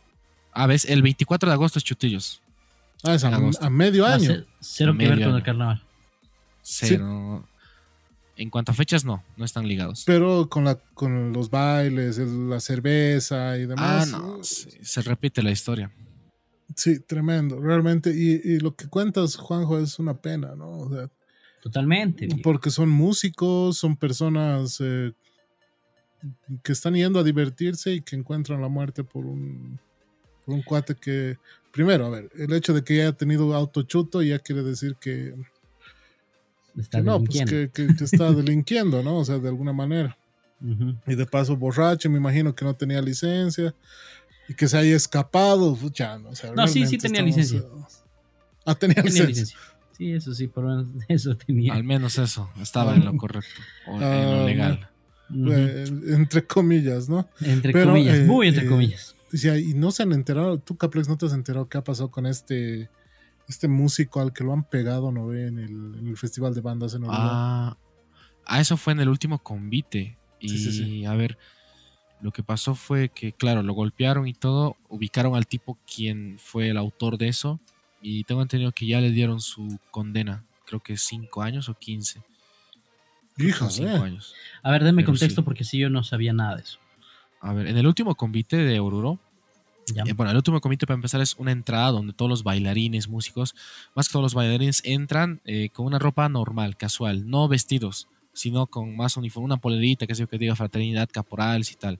Ah, ya, ya. Hacen su entrada normal, como si fuese un carnaval, pero uh, vestidos de esa manera. Y en, en esa entrada eh, había, bueno, de hecho ya la gente estaba muy alcoholizada, creo que era las 9 o 10, y en una de esas eh, había una pelea. Ajá, era de noche, estaban peleando ahí. Ya. Y en el video se ve que un músico muy joven va a tratar de calmar creo que era un conocido suyo al quien le estaban molestando y todo, y va y le toca la espalda a un, al, hombre ese y creo que le dice calma y tranquilo. O sea, el tipo, el músico benzón de paz, pero el, tipo ese reacciona de una manera agresiva, violenta. Se da la vuelta y le tira un puñete y el músico cae mm. seco, la cabeza seco contra el piso. Así, fuertísimo. Y es por eso que ya creo que lo internaron, estaba en terapia intensiva, no sé si pues, Se habló de que incluso había muerto. Ah, sí, había el rumor, pero al final no murió. Estaba, creo, grave, pero no murió. Bueno, el brother en su vida va a volver a interrumpir una pelea, ¿no? Yo creo, yo creo, que cinco años en la cana, hermano. O sea, es que está, está jodida la cuestión está legal, ¿no? O sea, porque ahora cualquier delito ya es cinco años, tres años, 10 años. está, está densa la cuestión esta con la justicia porque, perdóname, pero se están maquillando cosas más grandes. Eh, sí, se este están, se está dándole cobertura a cosas pequeñas, ocultando cosas muy grandes que tal vez deberían tener más atención, pero a final de cuentas, todas estas acciones, por más pequeñas que parezcan, merecen, merecen ser sancionadas de alguna manera porque no podemos seguir de esa manera. Somos una sociedad ya que está progresando, por lo menos en esa parte. Trataremos de mejorar. Y no hagamos y pensemos antes de, accionar. Espero que, de aquí a unos años, todos, incluidos, incluido yo por lo menos, no esté haciendo una huevada por borracho. Y, me tenga que traer estas palabras que estoy diciendo ahorita, ¿no? Pero todos hemos hecho huevadas de borrachos, brother. O sea, todos. Eh, Caplex, Juanjo, yo, no vamos a mentir, todos hemos hecho estupideces, creo que todos nos hemos peleado de borrachos, creo que todos hemos hecho alguna estupidez de borrachos y, y es para arrepentirse. O sea, yo ya a mis 35 largos años, y a pesar de que todavía ah, existen las oportunidades, digo, ya para qué, digamos, ¿no? O sea, porque, como se dice, el alcohol no es un buen compañero, no es un buen amigo para muchas cosas. No es un buen consejero para nada. Tomate tus tragos. O sea, en carnaval anda, tomate tus tragos, pero con, con cautela, porque has visto. Ahí está el problema. Una pelea, un golpe. No, no ha necesitado ser una pelea campal, no necesitó ser nada un, golpe. Trancazo y chao, ¿no? Cinco años. Ahora, del brother. Yo, yo me quiero ver poner la cabeza del brother. Porque sí, como tú dices, todos en algún momento nos ha pasado que nos hemos excedido de los traguines y nos hemos subido en la mesa y hemos bailado sin polera o nos hemos bajado el pantalón y hemos hecho el ridículo de nuestra vida. Y, al día siguiente estamos de mierda, ¿para qué hago eso? nunca más. ¿por qué no me han agarrado? Imagínate el nivel de remordimiento del brother cuando ha reaccionado después de la de que se le ha pasado el Es que eso, tal vez incluso estaba perdido, ¿no? O sea, estaba ya no de borracho y ni se acuerda. Por eso, y reaccionar ahí con eso, ¿qué has hecho, huevón? ¿Qué has hecho? No, no me quiero imaginar, huevón. Debe ser una... ¿Has tenido alguna, alguna experiencia así, Caplex, con la policía? ¿Te has metido en problemas por el alcohol? Yo la verdad, no, mira, eh, y de hecho hace rato quería como que cortarte. Ah, no, pero yo eh, no soy una persona que ha bebido mucho. Eh, ah, siempre me he tratado de controlar. Sí ha habido unas ocasiones donde, claro, he bebido hasta estar mal, pero no, fue solo una vez. Esa vez ni siquiera tenía planeado, creo que era la primera que estaba bebiendo y dije, primera y última vez que me pasa esto, pero después experiencias con la policía, peleas, no, no, nunca he tenido eso. Siempre he sido retractor del exceso de alcohol, las peleas o ah, todo lo que ocasiona eso. Y bueno, con la policía sí tengo una experiencia. Era cuando era pandemia. Bueno, el, año 2020 eh, estaba prohibido salir. Y yo estaba haciendo un en vivo en mi cuenta de Instagram. Salí a la calle y todo. Yo tenía la. El, estaba consciente de que si me agarraba la policía, pues ya, ni modo, lo que venía y, la policía me terminó agarrando porque era una cuarentena rígida y no, nadie podía salir. Yo estaba saliendo de noche, claro, era un poco tarde. Y dije, no me van a agarrar, saco toda la confianza. y también he hecho al, al, vivo ahí, transmitiendo y saliendo cuando no se debía y me terminó agarrando la policía y pasé como unas cinco horas en la carceleta. Ahí. Hasta live desde la prisión. ¿Te han dejado grabar? Ah, no, hasta que me, agarraron, me llevaron a la comisaría o a, las oficinas, hasta ahí pude grabar, después me quitaron el celular, las agujetas, lo típico cuando entras a una cárcel. Sí, a mí me pasó igual a mis, a mis 17 años, 18 años creo. Aquí se acostumbraba que en mi zona hacer eh, la clásica, que es verbena, ¿no? Del 16 de julio. Pucha, eh, antes aquí en, La Paz era en todas las zonas. O sea, todas las zonas se cerraban y había verbena y demás. Y, o sea, ni siquiera yo estaba muy metido, hermano. O sea, clásico chango, ¿no? pero estaba, estaba bien, bien bebido. No voy a decir lo contrario. Estábamos tomando, tomando cuando se escucha un lío así por la, por la cancha.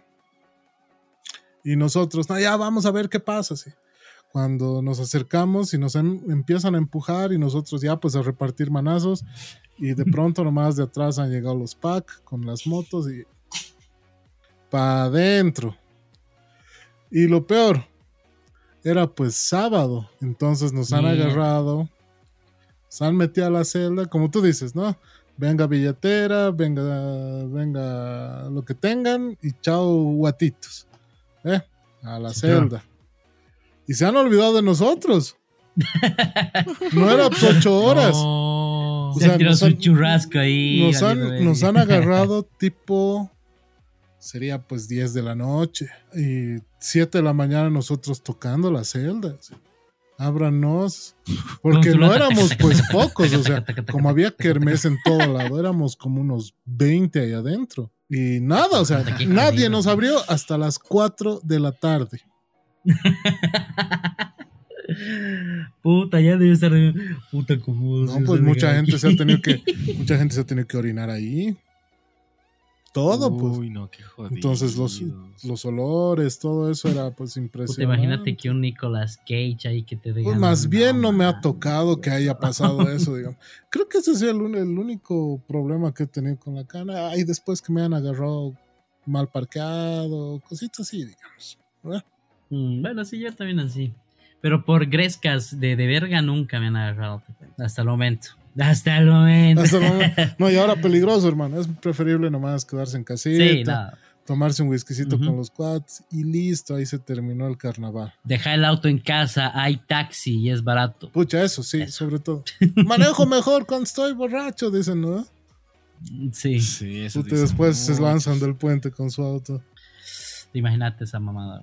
Bueno, y finalmente hemos estado pasando, bueno, no vamos a hacer oídos sordos. eh, la semana pasada no le hemos dado tal vez el, el contexto necesario, pero es algo que está pasando ahorita en el mundo y que necesitamos tal vez hablarlo un poco acá y nos gustaría conocer tu opinión sobre Ucrania y Rusia, Sí. esta guerra que está dando allá en Europa.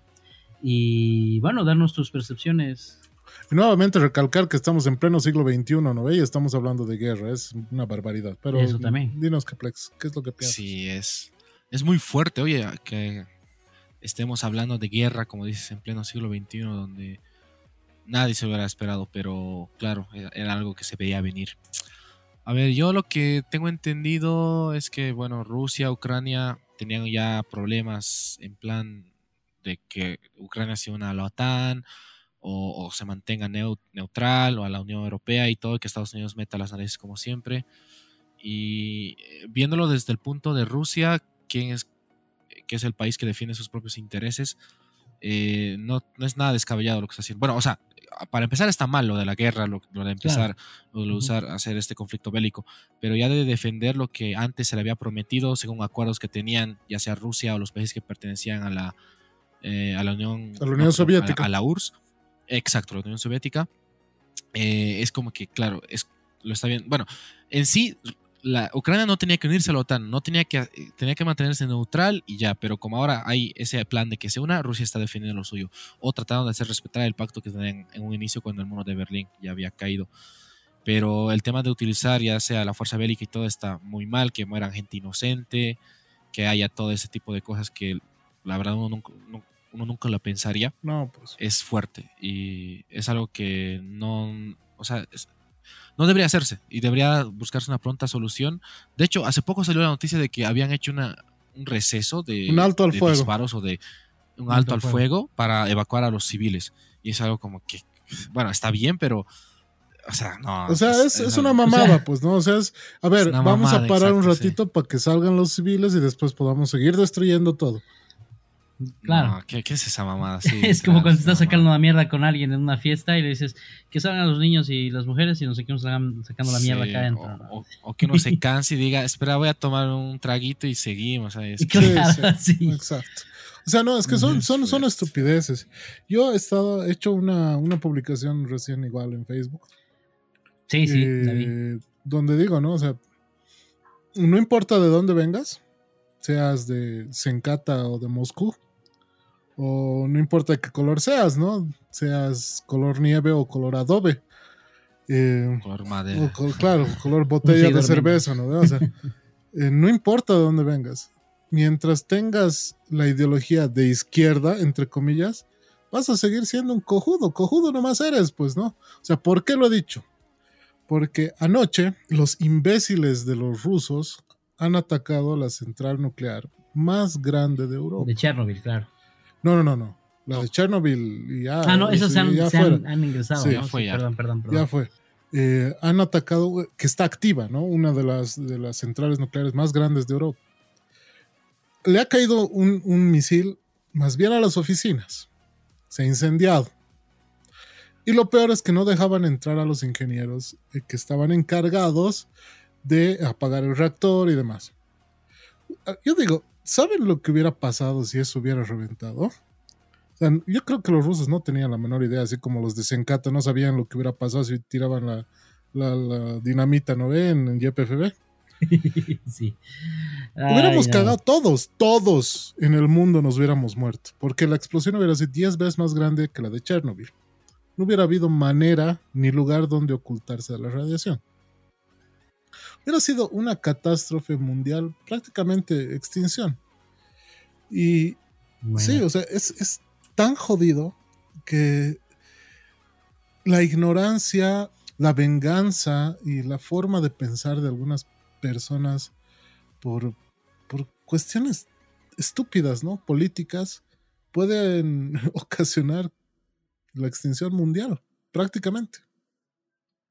Bueno, es que ese, es el miedo de la guerra, ¿no? O sea, si hay esto, es, es una muy probable caída total. En bueno, para empezar en la economía. ¿no? Si hay una tercera guerra mundial, ajá, va a haber, aparte que estamos saliendo de una pandemia que nos ha hecho mierda económicamente a, las, a, las, a la clase media y media baja, vamos a entrar en una guerra donde, obviamente aquí en Bolivia vamos a decir, ah, pero ese es en Rusia, ¿no? Como ha dicho el brother este, el, diputado, puede ser, no me acuerdo del, del Sí, el eh, asambleísta, ¿no? El asambleísta, correcto, que ha hecho, no sé, no conozco, no opino. O sea, sí, está bien, se entiende por qué lo ha hecho, porque no vivo allá, tiene pitos que tocar. Exacto, no sé, no vivo allá. Pues, pues, es correcto, pero no, no de quién viene, ¿no? Si yo lo diría en la, acá no pasaría nada porque es realmente Claro, o sea. Pero fuera de todo ello, ahorita no vamos a sentir los, los efectos de la guerra, pero en un momento van a llegar. De, hecho, sí. Y ahí sí vamos a decir, y ahí vamos a decir, no, puta, qué cagada. de hecho, o sea, un consejo es que llenen sus tanques de gasolina de sus autos, traten de comprar una garrafita extra si todavía usan garrafa, compren energía, pilas, algunas cositas, compren, porque Ahorita no sentimos, digamos. O ración seca que puedan almacenar. bueno, eso, eso, eso tal vez no nos afecte mucho, pero eh, lo que está pasando, ¿no? Para el contexto para la gente que posiblemente no sabe. El precio, el precio del petróleo está subiendo a 118 dólares. Uf, muchísimo. En la pandemia te pagaban para que te lleves el petróleo porque los depósitos estaban llenísimos. O sea, estaba en cero el petróleo y hoy está en 118 dólares el, barril de petróleo. ¿Eso qué quiere decir? Que a nivel mundial la energía va a subir. La energía de todo tipo. Nosotros no tenemos petróleo. Tenemos gas, mucho gas. Y nosotros sí importamos, compramos petróleo. A pesar de que tenemos nuestras pequeñas reservas, sí compramos petróleo. Entonces, un mes, mes y medio, yo te aseguro que la gasolina va a subir. El diésel va a subir. Y todo lo que tenga que ver con energía va a subir. Las baterías de litio, las baterías de osmio y todo lo que tenga que ver con energía. Claro, todas esas cosas. Por más de que se arregle. Te das cuenta, por más de que se arregle. Obvio. Y no, y no se va a arreglar de pronto, por lo visto, porque sí está agarrando tintes mucho peores. Eh, y lo que quería comentarlo acá, y que bueno, cae, estábamos hablando hace rato. Bueno, mira, no te voy a mentir, no, no he indagado mucho, pero sí me gustaría que tú, que estás un poco más al tanto, me comentes.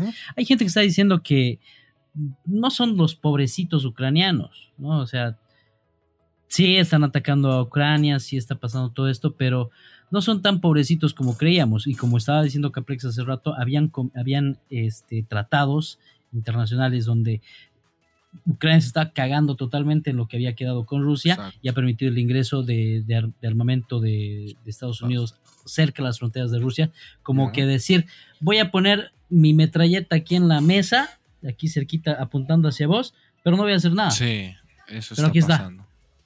No sé. ¿Lo ve? A ver. A ver. Eh, Ahí dame, dame ilustra. Lo, que, lo que he podido leer, he podido ver y, e informarme y documentarme es lo siguiente. O sea, vamos a partir de cero, ¿ya? Para toda la gente que no, que no sabe mucho del tema. Eh, Ucrania nunca ha pertenecido a la OTAN, es más, ha pertenecido a la Unión Soviética, ¿ya? Sí, claro. Eh, cuando se ha disuelto la Unión Soviética, eh, Ucrania se ha declarado independiente, ¿ya? Pero no, no la Ucrania que conocemos actualmente, sino la Ucrania con Crimea, que es una península que está en el, en el mar, ¿no? Sí, sí. La cual ahora pertenece a Rusia, porque la han anexado precisamente por una, por una batalla que ha habido. Rusia siempre le ha dicho, ¿no? A los países que, que, han pertenecido a la Unión Soviética les ha dicho, a ver, cojuditos, ustedes no pueden pertenecer a la OTAN, ¿Por qué? Porque la OTAN es mi contraparte, es mi enemigo prácticamente, ¿no? De Estados Unidos, claro. Exacto. Entonces no pueden pertenecer. A la OTAN le ha valido cinco pepinos y medio. Y eh, bueno, muchos países que han pertenecido a la Unión Soviética se han unido a la OTAN. Y muchos otros han hecho su solicitud para unirse a la Unión Europea. Que también es parte Rusia de la Unión Europea, ¿no? Bueno, ya no, pero sí, digamos. ¿eh? Y ahora, eh, a ver, yo te digo, y vamos a poner una figura que bien, bien gráfica, ¿ya? Tú eres Juan, ¿ya? Tienes eh, la fuerza de Juan, tienes eh, el conocimiento de Juan y todo. Y te viene un niño de dos años y te dice, pelotudo, tú no le vas a pegar, ¿no? ve? Solo porque te he hecho pelotudo, ¿no? ve? Ahora, si el niño te dice, ¿sabes qué? Tengo mi pistola de juguete, te voy a matar. Tú no vas y le quitas la pistola y le empiezas a dar cocachos, ¿no? ve? No, o sea, Ah. no hay manera. Eso es lo que está pasando entre Rusia y Ucrania. Ucrania no existe, no tiene la manera de ganar esta guerra, ¿no? ni nunca va a tener. Obviamente no, pero le está llamando a su papá para que venga y él sí con una pistola de verdad y, y se para ahí atrás. No está haciendo nada, ver, pero está parándose ahí. no está pidiendo está eso. Lo único que ha querido Ucrania es que en su independencia ha pedido unirse a la OTAN. ¿Ya? Lo que está mostrando Rusia es que, bueno, se muestra y es claramente una es política de, de ese- de esa mentalidad, ¿no? ve? Comunista, de izquierda, centro, derecha, extremismo y demás, tú lo que quieras ver. es que eh, si Ucrania se une a la OTAN, directamente al día siguiente van a aparecer bombas nucleares al lado de la frontera de Rusia. Eso piensa Rusia. Claro, ¿no ve? Pero nunca jamás, es lo más lógico. pero nunca jamás Ucrania ha, ha- ha pedido que, que Estados Unidos haga bases militares ahí. Sim- Simplemente ha, ha pedido pertenecer a la OTAN. Y al pertenecer a la ¿Y por OTAN, qué hay bases militares estadounidenses ahora en Ucrania? no existen bases estadounidenses en Ucrania. Nunca han Todavía existido. no. Todavía no. Bueno, pero han, han- han descargado material bélico en Ucrania. No, jamás. O sea, lo, lo que han hecho No, ahora, no lo que están haciendo ahora es mandar, ¿no? ve? Ayuda bélica para que ellos puedan defenderse. No están mandando soldados, no están mandando tanques, no están mandando aviones, nada. Ay, O sea, llegan a Polonia, descargan el material bélico, entran por tierra y los ucranianos se defienden con ese material. Ya, Eso ok. están haciendo. Ahora, pero en el caso de que, digamos, dejen su material militar, eh, bueno, nuclear, después de que se unan a la OTAN, eh, ahí sí no sería un peligro real para, para Rusia. Claro, sí, Porque obvio. como decirte, poner la metralleta sobre la mesa, no estoy haciendo nada, pero está Claro, ahí. pero es una, es una, es un supuesto, ¿no?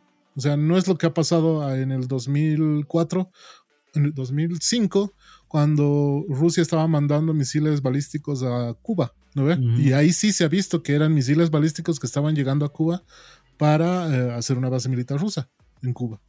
Eh, obviamente Estados Unidos y la, y la OTAN y todo se han negado completamente y no llegaron los misiles balísticos jamás. Pero no ha habido pues guerra, Claro. ¿no ay, no, se están metiendo a Cuba, no, me, me lo voy a- me los voy a cargar a toditos. Claro que sí, pero digamos en este caso sí habría. ¿No? Siempre va a haber, Eso- siempre eso- va a haber el que- peligro, ¿no? O sea, porque así como Ajá. Putin está loco, Biden también. no, Biden es suavito, digamos, pero siempre va a haber un loco en el gobierno, ¿no ve? Yo pienso más bien que inclusive este tenía más tintes de loco Trump, pero no lo ha hecho. No, Trump ha sido el mejor Sí. presidente que ha tenido Estados Unidos últimamente. Por el momento yo creo que sí. ¿Por qué? Es históricamente que, que se ha conseguido que el Kim Jong-un, el, el loco de mierda de Corea del Norte, se haya reunido con alguien del Estados lado Unidos. opuesto, sí. Se han dado la mano, Mm. ha ido a Corea, ha pasado la frontera. Imagínate, eso es algo impensable, hermano. Histórico, sí. Sí. Claro, pero digamos como que se podía haber esperado de un, de un personaje Sí, como todo él el mundo que esperaba puede haber eso. iniciado, porque decía, no, pues desde, desde su primer este discurso, ¿no? De hacer una muralla con México para que no Ah, pasen esos, claro. esos drogadictos y delincuentes, como decía él, obviamente no son mis palabras, pero así lo decía, entonces como que se, lo esperaba más de él. Ahora, este, bueno, eso es lo que yo he ido escuchando, ¿no? Porque dicen, o sea, hay, hay intereses Claro, donde, siempre es político. donde inclusive hay abusos contra gente rusa en Ucrania, ¿no? Es lo que he escuchado, no sé. O lo que he ido viendo, porque no, no he indagado más, ¿no? Esos son los videos. A ver, que hay visto en 2.000 YouTube, que he civiles en muertos en Ucrania. en Facebook. 2.000 civiles muertos. ¿Ya? De los cuales 25 son niños. Y todavía no hay, no hay números de los desaparecidos. ¿Ya? Claro. No, eso, es- eso es ¿Cuántos civiles rusos han muerto? Ni uno. No sé. Es más, Creo que no. Creo que no. hay 2.000 detenidos, no, y eso, 7.000 detenidos en Moscú, eh, en San Petersburgo y demás ciudades de Rusia, entre abuelos y niños detenidos, o sea, encarcelados por protestar contra la guerra. Mm. Ya, a ver, la misma figura de hace rato. Ahora, tú le puedes decir al niñito, ¿sabes qué? Tú me estás amenazando y yo te voy a atacar y tú no tienes que decir nada.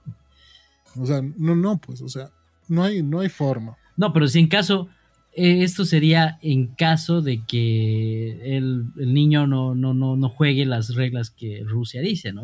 Porque si no lo dice, no le va a hacer nada, directamente va a estar ahí. Claro, pero tampoco puedes, puedes estar amenazando a medio mundo. No, claro, pero tampoco, si digamos hay un tratado donde decía, no, Ucrania no puede pertenecer a la OTAN por tratados que ya han habido antes. Ha, habido un el- tratado para empezar, Sí. uno ya está saliéndose de ese, de ese que era tratado. el, está si no me equivoco, era el tratado de Minsk o algo así, que era Sí, el tratado de Minsk. donde Ucrania declaraba su neutralidad, ¿no? Pero eh, puede seguir siendo neutral perteneciendo a la OTAN, siempre y cuando no permitas que bases militares de otro país acudan a ti.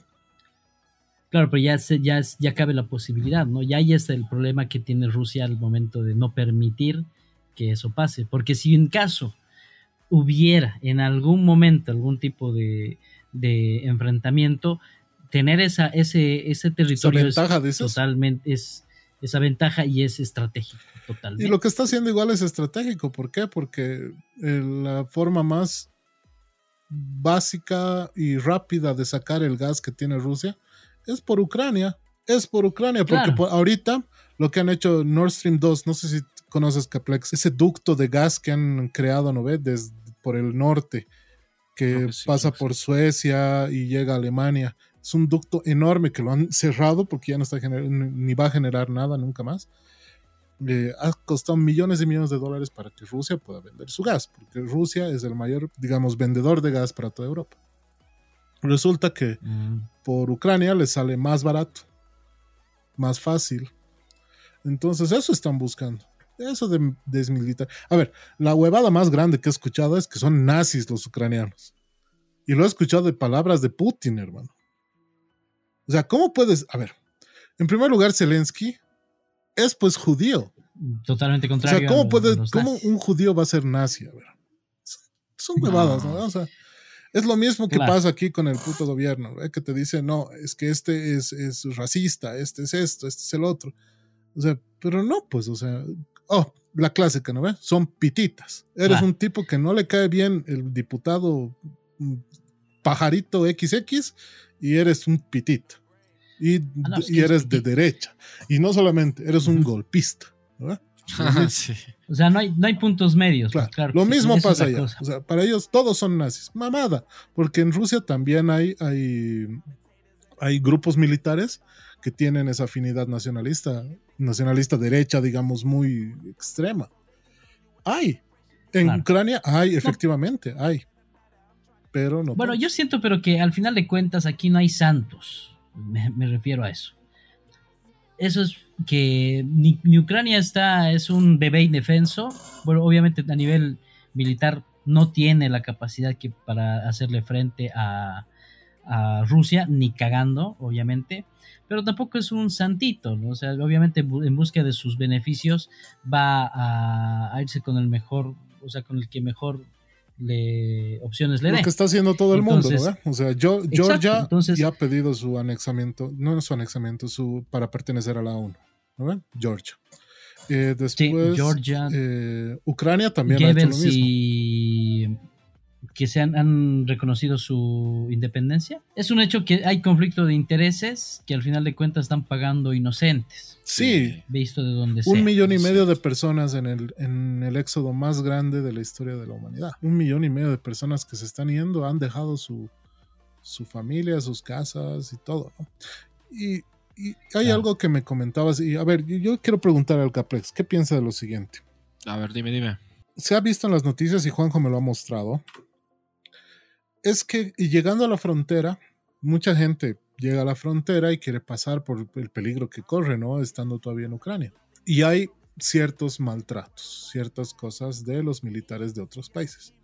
No solamente eso, sino hay comentarios racistas, entre comillas. Dicen, las personas que pasan la frontera de, de, Ucrania a Rumanía, por decirte, son, no son personas que ustedes creen son personas de ojos azules y son personas blancas. Son blancos de ojos claro, azules. O sea, como diciendo uh -huh. que los de Afganistán, Siria y todo lo que ha pasado por, por Palestina y dos lugares eh, son morenitos o de piel aceitunada, sí. digamos. ¿no? Jugando podemos decirlo, pero estamos hablando de un momento de emergencia. O sea, es verdad, es verdad. En Afganistán, Estados Unidos se mamó con Afganistán.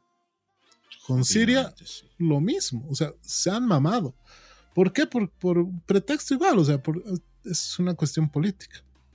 Pero ahora se está mamando el otro lado, hermano. Y se está mamando denso, y muy denso, porque ya estamos hablando de un millón y medio de personas. A ver, solamente ponte a pensar cuánta gente viendo al horizonte es un millón y medio de personas. Uh, no son muchísimas. Uh -huh.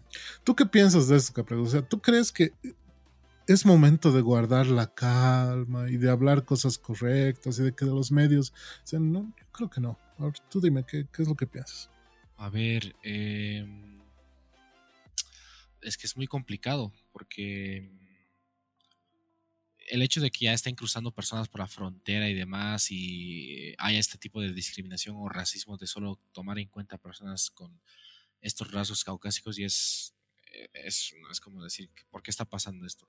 Si hay que refugiar a cierto grupo de personas, o, o diré mejor dicho, a, a, todas las personas, pues háganlas sin discriminar por rasgos y demás. Exacto. Pero la verdad eh, es que todo esto tiene un contraste, o, o mejor dicho, un fondo, como lo, lo, estaba comentando más antes, de intereses económicos, donde al final lo que importa es eh, lo que haya, o sea, lo que están buscando, porque Estados Unidos y demás siempre ha estado eh, provocando guerras y demás, como tú lo dijiste, en Siria, Afganistán, sí.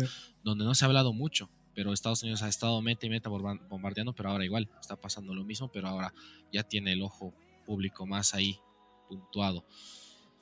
Pero no sé cómo va a terminar esto, la verdad. Esperemos que no termine mal. O sea, yo le ruego al, al cielo que las cosas no terminen mal, porque todos vamos a morir, así de sencillo. O sea, no hay chance de que nadie sobreviva a una guerra nuclear. O sea, porque si se no, arma la grande, va a ser nuclear. No hay, ay, tal vez nomás se agarran a misilazos nomás y no va a haber, no, va, va a no, ser no, una guerra nuclear. O sea, lo que, lo, claro. lo, que hay que pensar es que no exista una guerra. O sea, se termine. Ahorita ya no hay, ya no hay, ya no hay enfrentamientos cuerpo a cuerpo como, como solía haber y si lo hay es con tecnología de punta. Lo que se está viendo, ¿no este, O sea, ajá. es cuerpo a cuerpo. O sea, obviamente, pero si es en grande ya no va a ser así. Pues. O sea, estamos viendo, digamos, Call of Duty, sin irnos muy lejos, que todos jugamos y que todos algunos de hemos visto. Ahí en nuestro arsenal ya tenemos eh, camuflajes, tenemos armas con inteligencia. La munición pues, y demás, claro. La munición, o sea, es una matanza total tienen exoesqueletos que, que, los mejoran a niveles y sobrehumanos para estar en campos de batalla. Entonces, es que esas son operaciones tipo, especiales. Cosas, pues, o sea, para eso son esos. Ahora equipos. imagínate, exacto, por eso. Ahora de ahí que nos van a tirar con, bom con bombas eh, nucleares es un hecho porque al final de cuentas es lo único con lo que van a poder frenarse y es lo único que ahorita como que les frena realmente. Claro. ¿No ven? Porque saben y conocen las consecuencias que puede conllevar tener una guerra a estas alturas, porque es como el es como, perdón, es como en eh, Tommy Daly, ¿no ve? saca un su martillo, el uno saca el más grande, y luego el más grande, y luego el más grande, y luego el más grande, hasta que tienen una, un, un cañón tan grandote que destruyen todo, todo el planeta. Sí. Y es lo mismo. Ahorita se están midiendo los penes entre la Unión Europea y Rusia, sacando su, lo que tienen, ¿no? Sus, ah, sus, sus ojivas militares. Ojivas, ¿qué es? Ojivas Ojivas, nucleares. nucleares. perdón. Entonces están sacando ahí el que tenga más grande, más grande, más grande. Y en algún momento que estallen todas esas huevadas nos van dan No, es que es, es- es lo que dijo. Putin lo dijo, yo creo que lo dijo pensando también, ¿no? O sea, porque no va a haber ¿Qué dijo? ¿Qué dónde esconderte. O sea, o sea, si empieza la guerra nuclear, nadie va a ganar. Ah, No. sí. Así ellos se metan en un búnker donde no les haga nada, van a salir al, al exterior y no van a tener a quién gobernar, dónde gastar su dinero, qué hace. O sea, no hay dónde ganar. O sea, y mi cuate, que también un saludo por cojudo te voy a mandar, no voy a decir nombre, pero me dice, no, es que aquí en Latinoamérica vamos a estar chochos, porque por más de que se maten por allá, no nos va a pasar, ¿no? A ver, no nos llegará la bomba, pero dos, tres, cuatro, cinco de esas bombas van a destrozar la capa de ozono. Sin la capa de ozono, todos los rayos ultravioleta, todos los rayos del sol nos van a cagar. Eso.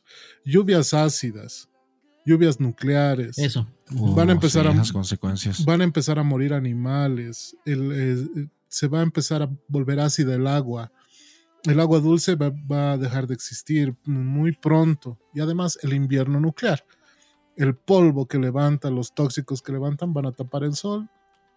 Menos de dos años esto va a ser un desierto de hielo. Además, bueno, es hablando de las, de los, de la, de la parte que es natura- natu- de la naturaleza, Claro. de la, de, lo de la naturaleza es lo que va a pasar. Pero ahora, si nos vamos, digamos, a las personas, van a ver mucha migración. ¿Y cuáles son los países más económicos? Son Latinoamérica. Entonces, toda esa gente va a venir a migrar aquí. Si estamos sufriendo por los venezolanos que están Eso viniendo, estábamos pensando, ¿no? O sea, ¿Qué pasa si la guerra explota, la guerra nuclear explota en Europa? No va a haber refugiados, no va a haber éxodo de gente, porque la gente no va a tener en qué irse, porque los países europeos y Estados Unidos van a usar todo, barcos, todo, aviones, todo para la guerra, no para que la gente escape. Eso no va a suceder. No, pues, pero ya están escapando. Si se intensifica en Europa, Claro, esto es, que van a escapar. Ucrania nomás, digamos. ¿no? Ahora, obviamente, si se ve la escalada fuerte, la gente va a querer escapar. Claro, y se van a venir acá. Acá no creo porque somos, no ve, amiguitos de Rusia. Ah, sí, no creo. no creo. Eh, sí, pero es uno de los países más libres para entrar. oye. Ah, también. por Y más lado. que somos amiguitos de Rusia, tiene mejor, tiene ma- mayor Sí, entrada. pero yo, yo, como te digo, pido al, al cielo de que esto no, se, no sea grande porque... Esperemos que sí, que quede ahí como una, como uno de los tantos apocalipsis que ya hemos uh, sobre- Sí, ¿no? sobrevivido. Entonces espero que se quede ahí. Tú, Caplex, a tus 24 años, ¿cuántos apocalipsis? Uf, no, pues de los mayas, del, bueno, una pandemia, una guerra, no sé. son Claro, tú eras bebé cosas. cuando eh, el apocalipsis del IE2K, ¿no ve? Sí, pues sí, sí, sí. claro, no, pues yo, yo, no yo estaba en secundaria, igual vos, Juanjo, cuando Eh, nos iba a no. matar el IE2K. el día 2 que era el 2000. Claro, El 2000, era, ¿no? exactamente el 2000. Yo tenía. Puta, ¿cuántos años tenía? 11 años, 10 años tenía. Sí, mira, y yo como Imagínate. cuántas veces. Pero bueno, yo digo, difícil que se arme la guerra nuclear, es muy improbable porque un ejemplo que, un ejemplo la que le, ONU, un, un ejemplo que le da a mi mamá. Si se han tirado las dos torres gemelas en Estados Unidos y no se ha armado la guerra nuclear, no va a pasar. Eh, bueno, es que también ahí dicen, obviamente, que las dos gemelas ha sido un autoataque. Sí, ¿no? Como que para justificar invadir a Irak. Muchas cosas, claro, pero Porque sí, porque te, te das cuenta, o sea, hasta por ese lado puedes decir, no, sí, no coincide algo aquí. ¿Por qué? Si habría sido un ataque tan fuerte dentro de tu territorio y en algo tan emblemático, obviamente vos ibas y le tirabas dos misiles allá, claro. sin pena. Pero el hecho de que haya sido, ya vamos a entrar No, y es que empiezas a por hacerlo más de que poquito sea poquito, esto, o sea, hermano, es, es que los los gobernantes saben lo que puede suceder.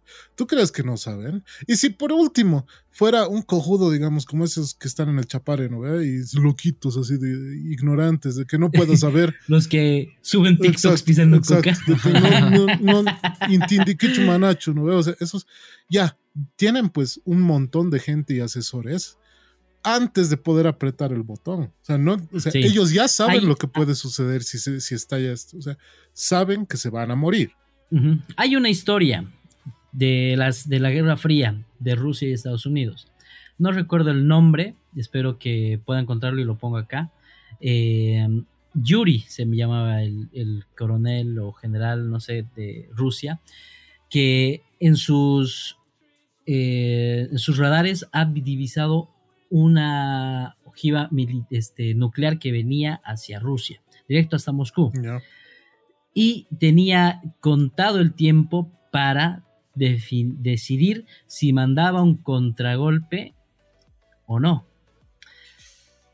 La historia es bien ah, bonita porque cuenta detalles, todo su el proceso mental, psicológico que ha tenido que pasar este señor, que al final ha decidido no hacerlo porque son minutos nada más que se tiene después de que se lanza una. O sea, yo creo que tus radares no pueden ver pues hasta que está cerca, digamos, ¿no?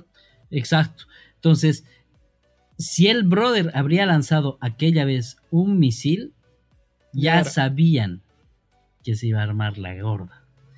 Y ahora está, es recordado como un héroe, justamente por prevenir un, por un fallo, prevenir una gran guerra. Ahora imagínate, obviamente, con ese, con, ese antecedente, ahorita que se lanzan a hacer una guerra nuclear, mm, sí la veo verde. Y no solamente eso, hay gente muy poderosa que está muy por encima de los presidentes. No, claro que sí. Y a ellos no les conviene perder su. Sin, sin ir más allá, y es una noticia, podría decir, medio exclusiva que vamos a dar aquí en el podcast. Eh, y le, me he documentado recién sobre esto. Eh, dos eh, oligarcas rusos súper poderosos que se codean con jeques árabes y demás han ofrecido 5 millones de dólares por la cabeza. A la mierda. Wow, qué fuerte, qué fuerte. Obviamente no viven en Rusia, ¿no? No, pues. Seguro que no. Pero son eh, oligarcas que están siendo sancionados pues, por, por la OTAN se les han quitado yates, les han quitado propiedades y se están encabronando, obvio. Sí, pues seguro. Entonces, y no solamente a ellos, a sus hijos, a sus esposas, a sus primos y todo. O sea, realmente las sanciones están yendo mucho más allá de lo que pueden creer. Eh, está jodido. y, China, mira, China, siendo China, que yo le tengo más miedo a China que a Estados Unidos, la verdad. Chitón, no apoyo a Rusia, yo me quedo callado Incluso hay un banco que apoyaba a Rusia, que tenía su central enorme en Rusia. Cancelamos operaciones en Rusia. Listo. Y ahora ya, tiene, ya tiene precio la cabeza de Putin. Y eso va a pasar. Claro. eso es, ese es el riesgo que está tomando Rusia al tomar estas acciones. En alguna medida puede ser que sean justificadas por los tratados y porque es obviamente estratégico, porque si se dejan eh, agarrar ese punto estratégico, están también firmando su sentencia de muerte y como decían en algún lugar escuchado, están cambiando el balazo en la 100 por darse un balazo en el pie. Entonces, bueno, pero yendo a lo que tú dices, eh, hay una, no sé si será cierto, pero la, la plataforma del YouTube Naranja, Pornhub, eh, dice que ha bloqueado a todos los usuarios rusos de su contenido. Sí, sí. ¿Será cierto? Y en los comentarios, obviamente, uno, el, más cabrón le pone, puta, Pornhub ha hecho más por Ucrania que la OTAN. Ahora sí esto va en serio, dicen, ¿no? Ahora sí esto va en serio. Ahora sí, Putin, esto se ha hecho personal. bueno, sí, bueno, eso ya también bajándole un poquito a los a los decibeles de la, de la, cuestión, porque sí está feito y esperemos que nuevamente lo digo, que las cosas se tranquilicen. Bueno, hemos cumplido el tiempo, Caplex, eh, Juanjo. Mira, yo quiero agradecerte, sí, yo quiero agradecerte, Caplex, por, por estar con nosotros. Hemos podido conocer un poquito de tu trabajo, hemos podido conocer eh, una vista así muy, muy ligera de lo que tú haces. Yo invito a toda la gente que pueda seguir tus redes sociales.